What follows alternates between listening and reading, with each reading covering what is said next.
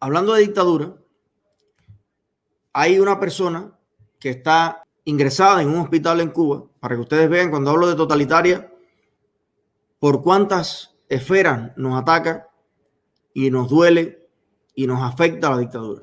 Hay un muchacho que tiene VIH-Sida, está ingresado en un hospital en Cuba y tiene una historia brutal. Ok, vamos a ver el video y ahí les cuento. preso, que me metan preso. Yo lo único que sé es que llevo seis meses en el hospital y no hacen nada conmigo, nada.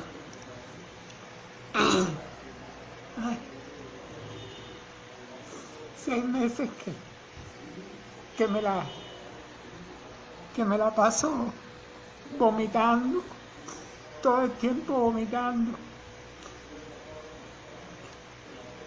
Y no, y no me hacen una prueba para, para ver la causa de,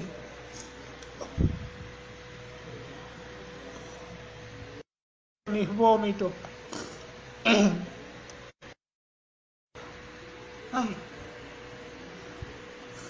Hace como 10 días pasó una doctora y me dijo ay, que me iba a hacer uh, en la, garganta, en la tráquea, un somatón con con contraste. Y a la doctora, porque hace 10 días pasó una doctora iba a hacer un, somatón con contraste en mi garganta. Y 10 días no la he visto. Aquí parece que, que te quieren matar.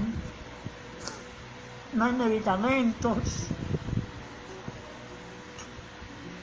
no hay nada, ningún medicamento para atenderte. Bueno, el video es más largo, yo invito a las personas a seguirlo en su, en su página, en sus publicaciones.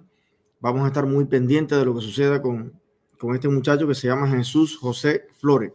Es un cubano enfermo de SIDA, lleva seis meses ingresado en el hospital benéfico jurídico.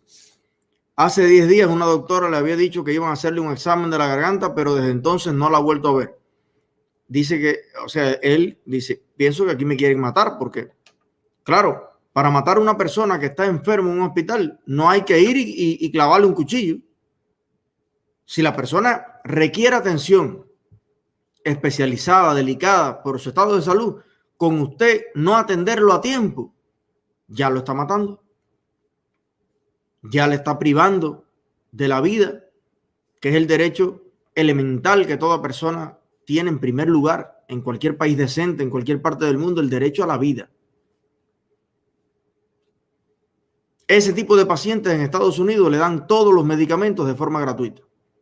Por ahí está Pau que puede entrar y puede explicar y me puede ayudar para que entiendan. Una persona que tiene VIH-Sida, yo conozco pacientes de VIH-Sida en Estados Unidos que vendiendo parte de las pastillas viajan el mundo porque son pastillas que valen 10 mil, 15 mil, 20 mil dólares y hay, países como Brasil, la India y otros países que hay personas que las compran porque no se las dan como aquí en Estados Unidos, los famosos cócteles. Viajan el mundo vendiendo parte de las pastillas que le dan en este país a las personas que tienen esa enfermedad. Pero lo cierto es que reciben una atención especial. Ahora, hablando de esto, fíjense, y y yo creo que hay que, producción, ver si podemos contactar con este muchacho, ver de qué manera lo, lo podemos ayudar, qué podemos hacer por él, además de, de, replicar, de difundir la denuncia que le ha pedido al mundo que difunda para que se sepa cuál es su situación.